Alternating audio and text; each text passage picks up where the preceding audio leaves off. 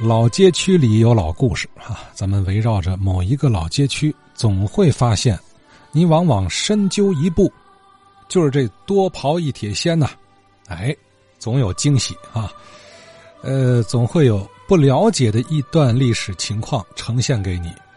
近几天，您呢是不是也随着我们几位老街坊邻居啊，我们 锦州道兆丰路二十五所这块的老邻居？呃，跟着我们啊一块儿有了对这个地区有了更多了解，特别是这两天啊，李希民李老和昨天王玉川先生啊，把这个二十五所及里面的老厂子的这个情况有了个脉络上的梳理啊，从这个中法东方修焊厂到日后的华北氧气厂。啊，这是个过渡。那么今天啊，陈硕年轻的听友陈硕，哎，又给我提供了一份老档案资料，啊，这是从一九四一年的华北航明录中找到的，关于这个厂子的登记情况。哎，我跟您汇报一下啊，这都对上了，哎，都对上了。这份资料上的这个英文啊。写的是，咱就不念英文了啊，咱就直接翻译过来吧。直接翻译，它这个厂的名字啊叫远东啊，远东氧气电石器公司。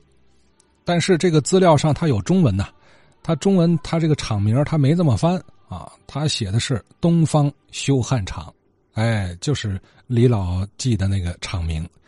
路名呢是。阿基亚玛，咱不知道什么意思，翻译过来就是秋山街。哎，从这个更多的信息看啊，他的公司的总公司的是在巴黎，嗯，天津分公司呢是坐落在迪米特城路八号，好嘛？这个迪米特城路是哪儿啊？就是陕西路。它的经营范围包括氧气。电石器、氮气、氢气、啊氨气、压缩空气、碳酸气、电焊、焊接件电石等等。也就是说，人家个业务范围很多。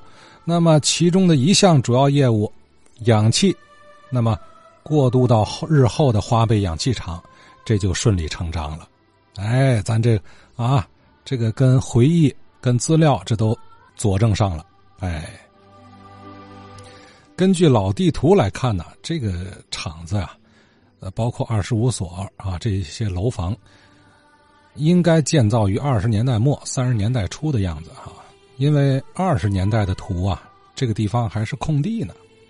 到了三十年代的图再看，这上头就画了一些房屋建筑了。哎，感谢陈说啊，包括张成老师之前也提供了几份地图给我啊，咱这是通过。